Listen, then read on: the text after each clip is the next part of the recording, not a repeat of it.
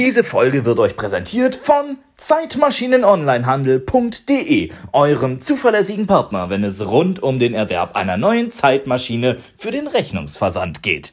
Vielen Dank für die freundliche Unterstützung.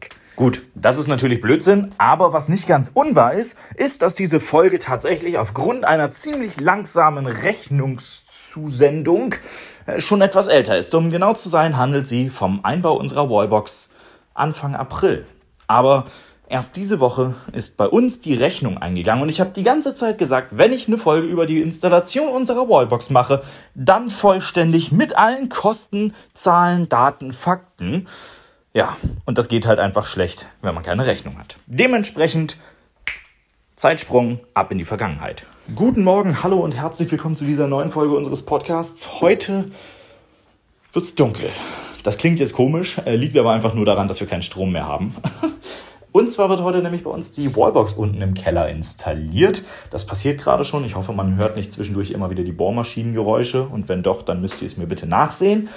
Genau, der, die Wallbox kommt in den Keller. Es ist ein ID-Charger von VW, das hatte ich ja glaube ich schon mal erwähnt, beziehungsweise er ist ja eigentlich gar nicht von VW, sondern von der 100%igen VW-Tochter Elli.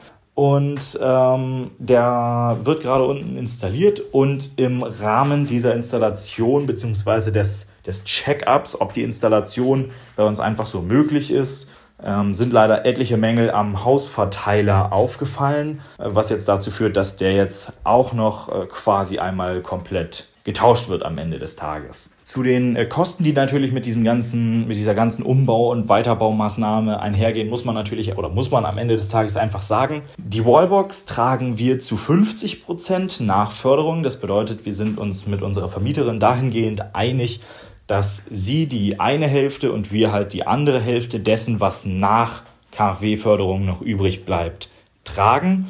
Ähm, das ist für uns ein sehr, sehr gutes, äh, ein sehr, sehr guter Deal. Am Ende des Tages muss man sagen, sind wir mit 200 bis 250 Euro äh, dabei. Das äh, finde ich ist durchaus fair dafür, dass wir dann einen eigenen ID-Charger bei uns in der Garage haben. Ähm, die, den Austausch des Hausverteilers, ähm, der natürlich die Kosten hier extrem treibt, muss man einfach dazu sagen, den trägt zu 100 Prozent die Vermieterin, weil es ist einfach im Bereich der Vermieterin und äh, wer guckt denn bitte schön, äh, bevor er in eine Mietwohnung einzieht, nach, ob der Hausverteiler tatsächlich nicht nur oberflächlich gut aussieht, weil das tat unserer. Klar, es war ersichtlich, es ist alt, es ist mit Schmelzsicherung und so weiter. Aber darunter ist halt einfach nur Push. Und äh, dieser Push fällt uns jetzt auf die Füße und das kann halt keiner nachgucken und das kann halt auch keiner nachvollziehen. Und dementsprechend äh, obliegt das natürlich vollständig unserer Vermieterin. Ist natürlich irgendwo ein bisschen schade ähm, Kostenpunkt für diese Reparatur ähm, oder für diesen Austausch aktuell geschätzt zwischen 2.500 und 3.000 Euro. Ist natürlich eine gewaltige Stange Geld, die man auch bereit sein muss zu investieren, wenn man eben nicht in einer Mietwohnung wohnt, sondern in einem Eigenheim und äh, vielleicht ja trotzdem das gleiche Problem hat, wenn man ein älteres Haus gekauft hat und äh, darin dann auch eine entsprechend alte Hausverteilung hat, dann muss natürlich irgendwie da auch unter Umständen ein größerer Austausch von Komponenten stattfinden. Und äh, das ist dann natürlich sehr, sehr ärgerlich, wenn da dann plötzlich unerwartet solch hohe Kosten auf einen zukommen, obwohl man sich gedacht hat, hey, wir stellen uns einfach nur günstig so ein Elektroauto in die Garage. So, ähm, seit gut anderthalb Stunden, es ist jetzt genau 10 Uhr, sind die beiden da unten am Werkeln. Der eine tauscht den Schrank aus, der andere macht die Wallbox. Ähm, so wie ich das eben, als ich das letzte Mal unten war, gesehen habe, ist die Wallbox tatsächlich schon äh, gefühlt fast fertig. Also die hängt schon an der Wand räumlich. Das ähm, Typ 2 Kabel ist tatsächlich auch schon angeschlagen. Äh, auf der anderen Seite wird jetzt gerade das äh, Leerrohr fürs Kabel, das dann da zum, zur Wallbox führt, verlegt ja, was soll man da noch groß zu sagen? Also ich glaube, die Wallbox ist nicht das Problem. Ich war aber eben auch unten und der Elektriker, der den Kasten, den Schaltschrank macht, hat mir halt erstmal offenbart, dass er damit rechnet, dass das äh, erst kurz vor Feierabend ist. Im Zweifelsfall machen sie halt Überstunden, damit wir heute Abend wieder Strom haben. Also alles gut. Wir werden heute Abend nicht im Dunkeln stehen. Aber äh, am Ende des Tages wird es halt eine ganze Zeit dauern, diesen ganzen Schrank auszutauschen, was halt irgendwo auch logisch ist. Ich glaube, ich gehe jetzt erstmal nach unten und biete den beiden irgendwelche Getränke und so an. Mittlerweile ist es 13 Uhr durch und äh, ja, die Wallbox hängt oder was soll ich da jetzt noch groß zu sagen? Ähm, ich war leider gerade einkaufen, als die Wallbox fertiggestellt wurde, aber ich würde mal sagen, so grundsätzlich hat es Pi mal Daumen vier Stunden gedauert, inklusive der Zeiten zwischendurch, bei denen beide Mitarbeiter an einem Projekt, nämlich dem Austausch des äh, Hausverteilerschranks gearbeitet haben, weil manchmal braucht es einfach zwei weitere haltende Hände oder sowas.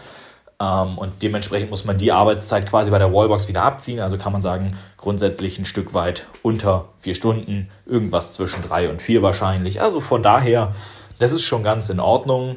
Ähm, Material hält sich tatsächlich auch in Grenzen. Da kommen wir aber gleich nochmal zur Rechnung. Ähm, da schlüsseln wir das mal genau auseinander, was wir da eigentlich ausgegeben haben. So, mittlerweile ist es ein Stück weit nach 15 Uhr. Die beiden da unten sind äh, mit der Wallbox fertig. Die Wallbox ist auch mittlerweile angeklemmt, aber das Ganze ist immer noch, genau wie das äh, restliche Haus, stromlos, weil die beiden halt immer noch an der, ähm, ja, an der Hausverteilung zugange sind. Äh, die beiden meinten, das würde auch noch einen Moment dauern. Ich weiß nicht, wann die beiden eigentlich vorhatten, Feierabend zu machen, aber ich gehe mal davon aus, dass sie es bis dahin dann auch irgendwann vollbracht haben werden. Ich habe in der Zwischenzeit äh, mal ein bisschen gegoogelt. Mobiles Internet und geladene Akkus auf iPad und iPhone machen es möglich. Und habe bei Thingiverse einen Halter für Typ 2 Kabel gefunden, wo man den Stecker einfach so reinstecken kann. Weil bei dem VW ID Charger da gibt es ja keine Möglichkeit, das Kabel irgendwie sinnvoll zu arretieren. Das äh, Kabel ist unten am Gerät fest angeschlagen, das Typ 2 Kabel, das man ins Auto steckt. Die andere Seite hat so eine Gummikappe, wie die klassischen Typ 2 Mitnehmkabel sie auch haben. Das finde ich aber ehrlich gesagt ziemlich, ähm, ja, doch irgendwo ziemlich unpraktisch, weil man das Kabel dann eben immer da so drüber hängen muss und äh, dann hat man diese funzelige äh, Kappe, die man da eigentlich am besten noch drauf fummeln muss und das gefällt mir nicht so richtig gut. Und dementsprechend habe ich bei Thingiverse ein, ähm, ein, ja, ein 3D-Objekt, sage ich jetzt einfach mal, gefunden, das man sich ausdrucken und an die Wand schrauben kann und äh, da dann den Typ 2 Stecker einfach hineinstecken kann und dann ist der quasi äh, ja, in einer horizontalen Position an der Wand montiert und da eingesteckt. Dann äh, kann man das Kabel einfach quasi zwei Windungen um den Charger legen, sodass das äh, nicht irgendwie wirr herumfliegt und mit der äh, mit den 1,5 Windungen, sage ich jetzt mal, die dann noch übrig wären, äh, kann man dann die Distanz zum Auto überbrücken und kann das dann hinterher wieder in den Wandhalter hineinstecken. Ich habe einen 3D-Drucker, folglich werde ich das Ganze mal ausprobieren, wie gut das funktioniert und äh, den Link zu dem Thingiverse-Teil packe ich euch unten in die Show Notes dieser Podcast-Folge. Wenn ihr also Bock drauf habt, äh, könnt ihr euch das selber ausdrucken und könnt das damit dann äh, ganz entspannt äh, künftig auch mit euren Typ 2 Kabeln machen, wenn ihr plant, ein Elektroauto zu kaufen oder wenn ihr bereits eins habt und äh, euch eigentlich gerade nur die Wallbox-Folge interessiert, weil ihr noch keine Wallbox habt oder so.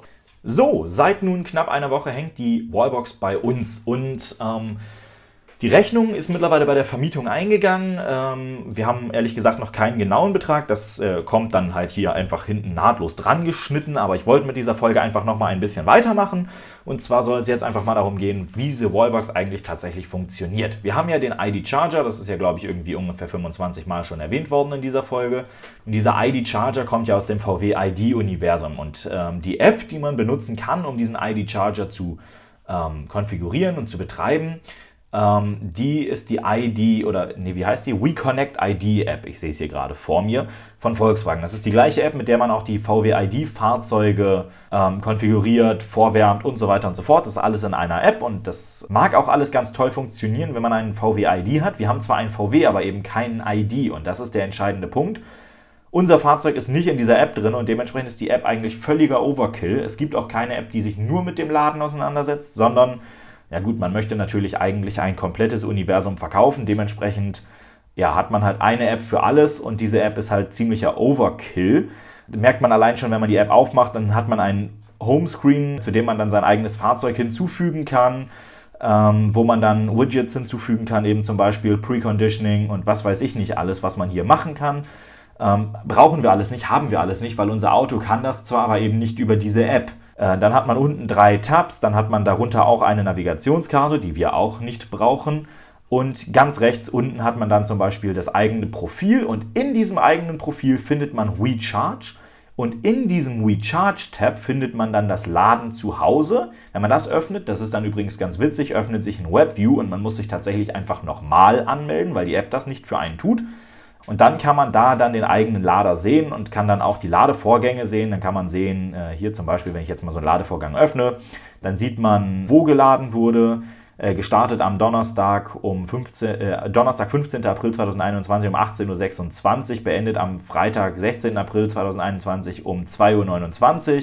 Die Ladezeit betrug 8 Stunden und 3 Minuten und die Authentifizierung war im Modus offen, weil wir haben die äh, Wallbox bei uns ja in der Garage, dementsprechend haben wir die äh, nutzen wir diese RFID-Authentifikations-Features, benutzen wir alle nicht. Es gibt eine eindeutige UUID als Abwicklungsnummer, es gibt den Namen der Wallbox und es gibt eine Wallbox-ID. Alles schön und gut. Und wenn man eine Wallbox mit Zähler hat, dann steht da natürlich auch noch, wie viel man denn jetzt tatsächlich geladen hat. Das ist alles nett, aber diese App ist eigentlich völliger Overkill. Vor allen Dingen, wenn man betrachtet, was diese App eigentlich mit dem ID-Charger kann. Das ist nämlich gar nicht mal so viel. Man kann nämlich die Ladekarten mit dem ID-Charger äh, verknüpfen das äh, funktioniert tatsächlich, brauchen wir jetzt nicht, weil das Ding bei uns in der Garage hängt. Äh, und man kann die Ladevorgänge sehen. Man kann auch einen Ladevorgang beenden. Und das ist der einzige Grund, warum ich die App überhaupt noch auf meinem Telefon habe, weil ansonsten sind die ganzen Features, ich sag mal, relativ sinnlos, wenn man keinen VW-ID hat.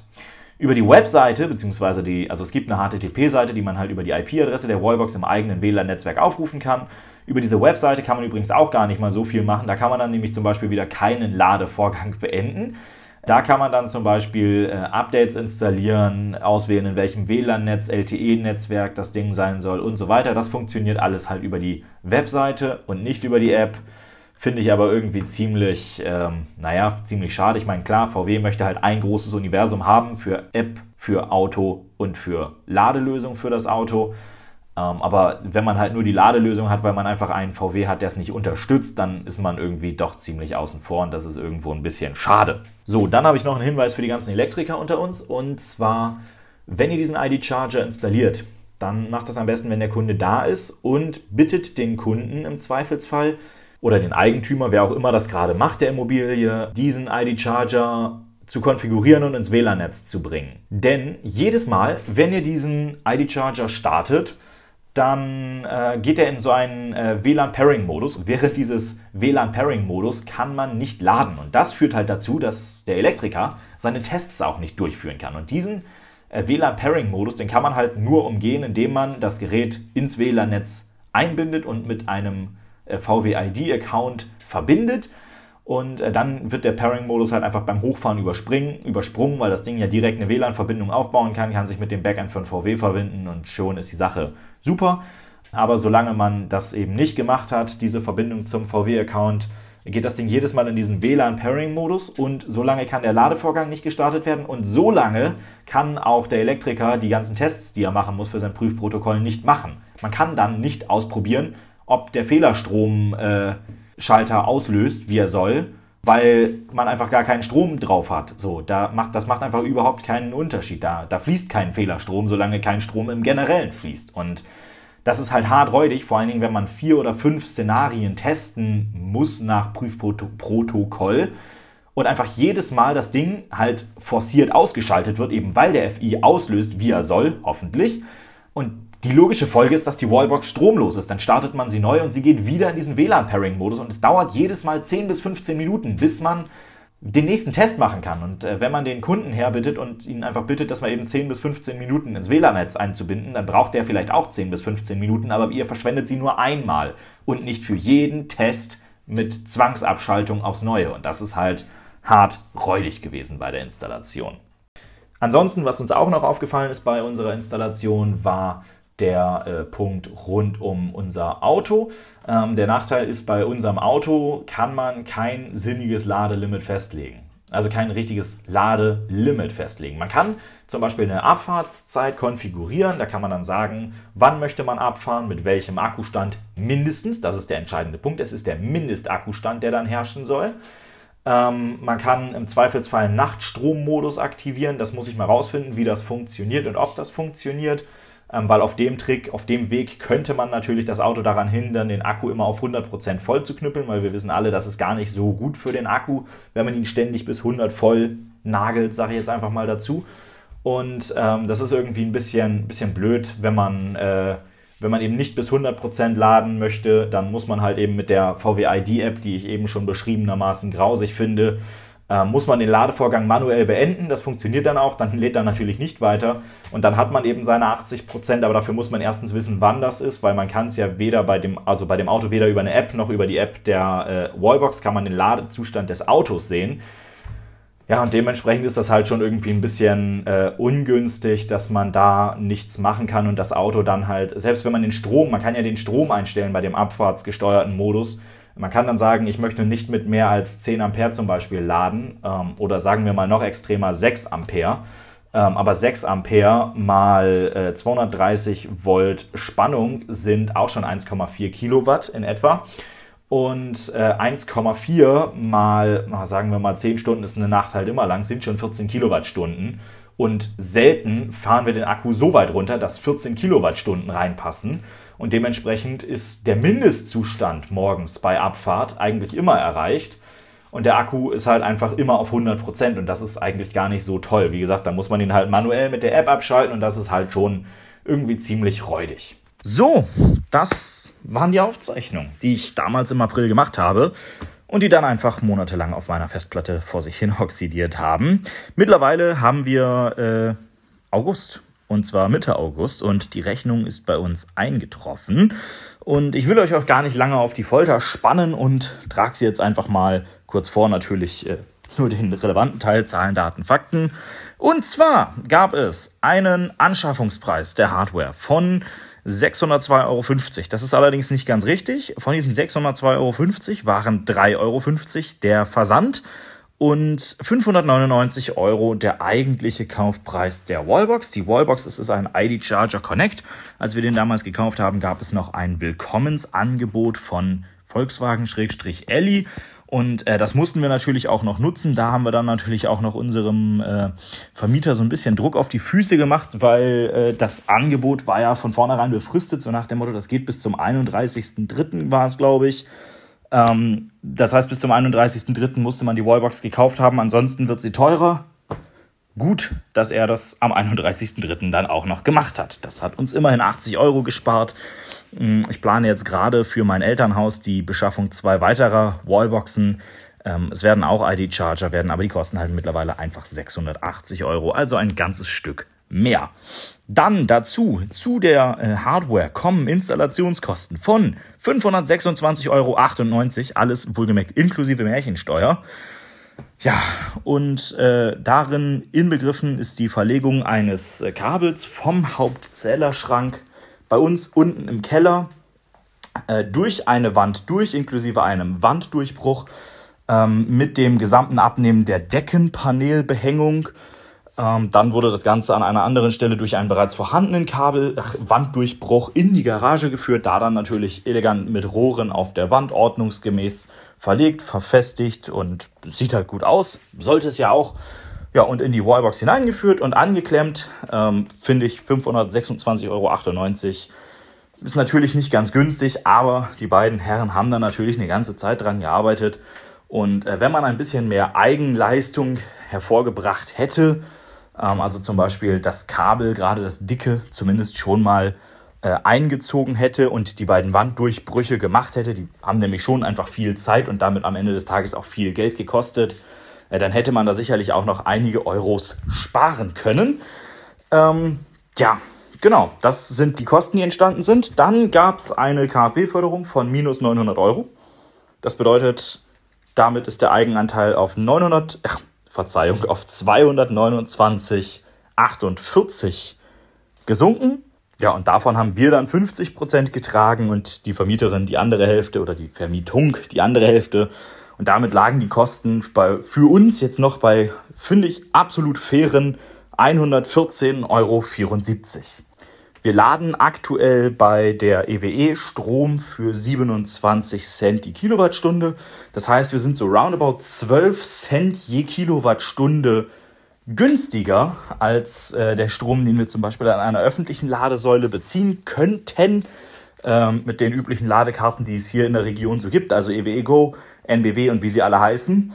Und äh, mit diesen 12 Cent, die wir je Kilowattstunde sparen, muss man natürlich einfach am Ende des Tages sagen, ähm, egalisiert sich der Kaufpreis der Wallbox für uns nach äh, immerhin nur knapp über 1000 beziehungsweise rund 1000 Kilowattstunden, was am Ende des Tages gar nicht mal so viel ist. Klar, es sind 1000 Nahverkehrskilowattstunden, weil wenn wir damit auf die Langstrecke gehen, dann laden wir ja nach wie vor unterwegs am Schnelllader. Aber dennoch rechnet sich das Ganze für uns irgendwo dann am Ende des Tages doch in relativ überschaubarer Zeit.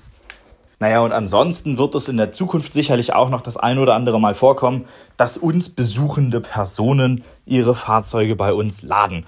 Dazu gehört einerseits Silvio, der sein Auto ja jetzt in zwei Wochen tatsächlich dann endlich aus Wolfsburg abholen kann. Aber wir haben auch noch einige weitere Freunde mit elektrischen bzw. Hybrid Electric Vehicles. Ähm, und dementsprechend ähm, ja, profitieren die da dann zwar auch irgendwo von und da profitieren wir dann natürlich effektiv noch viel weniger von. Äh, Gerade dann, wenn wir denen quasi den Strom mehr oder minder so zur Verfügung stellen. Aber am Ende des Tages ist es doch irgendwo in unseren Augen für die Kosten, die uns da entstanden sind, eine sehr, sehr gute und sehr, sehr sinnvolle Anschaffung. Und äh, ja, das ist es. Damit ist die Wallbox-Folge quasi erstmal vollständig. Wir haben äh, Wochen und Monate auf die Rechnung gewartet. Die Installation ging ja super schnell und man muss auch einfach sagen, der ID Charger mit einer Lieferzeit von damals unter einer Woche ähm, war einfach für eine KW-förderfähige Wallbox so schnell da. Das war, das ging alles so schnell. Wir waren richtig begeistert. Ich habe jetzt nochmal geguckt. Wie gesagt, ich plane noch die Installation zwei weitere ID-Charger. Die liegen jetzt bei etwa zwölf Wochen Lieferzeit, was immerhin ganze drei Monate sind. Ähm, das ist natürlich schon eine ganz andere Hausnummer. Und das war bei uns damals das Ding, weil ich glaube, nach sechs Tagen nach der Bestellung oder sowas war es dann tatsächlich schon da. Und ähm, ja, also ich muss auch sagen, das Ding funktioniert immer noch gut. Das Ding funktioniert mittlerweile auch deutlich zuverlässiger. Ich habe den äh, die WLAN-Verbindung mal äh, durch einen Repeater erweitert und verbessert. Und äh, jetzt ist das Ding absolut zur vollsten Zufriedenheit, muss ich ganz ehrlich sagen. Und äh, lädt uns zuverlässig unser Auto. Und damit muss man dann jetzt tatsächlich sagen, sind wir jetzt auf einem Komfortlevel angekommen, das wir mit dem Verbrenner vorher einfach nicht hatten. Weil klar, wenn man ein Elektroauto hat und nicht zu Hause laden kann und wie wir in einem Ort lebt, in dem es keinen einzigen öffentlichen Ladepunkt gibt, dann ist Elektroautofahren einfach noch etwas weniger convenient als ein normales verbrennungsbetriebenes Fahrzeug zu fahren. Einfach, weil man deutlich mehr Zeit mit dem Tanken-Laden verbraucht. Wenn man aber nun zu Hause laden kann, dann fährt man abends in die Garage rein, steckt den Stecker rein und fährt morgens wieder los. Und das reicht immer. Das funktioniert wie ein Uhrwerk und es ist super komfortabel und ja, dann hat man auch absolut keinen Nachteil mehr gegenüber einem Verbrenner. Also ich sehe zumindest keinen. Äh, wenn ihr das anders seht, dann äh, kommt gleich ein kleiner Kontakthinweis. Da könnt ihr euch gerne an mich wenden und eure Fragen, Anmerkungen oder Kritik an mich herantragen. Und äh, ich würde sagen, bis zur nächsten Folge. Ciao. Eine kleine Anmerkung habe ich noch. Ihr könnt diesen Podcast künftig ganz einfach mitgestalten. Sendet dazu einfach eure Frage, Anmerkung, Kritik oder eure Wünsche per Mail an elektro@hendrikfinke.com. Gerne könnt ihr eure Frage auch als Audio anhängen, dann kann ich euch nämlich ganz einfach und elegant hier mit zu mir in den Podcast holen.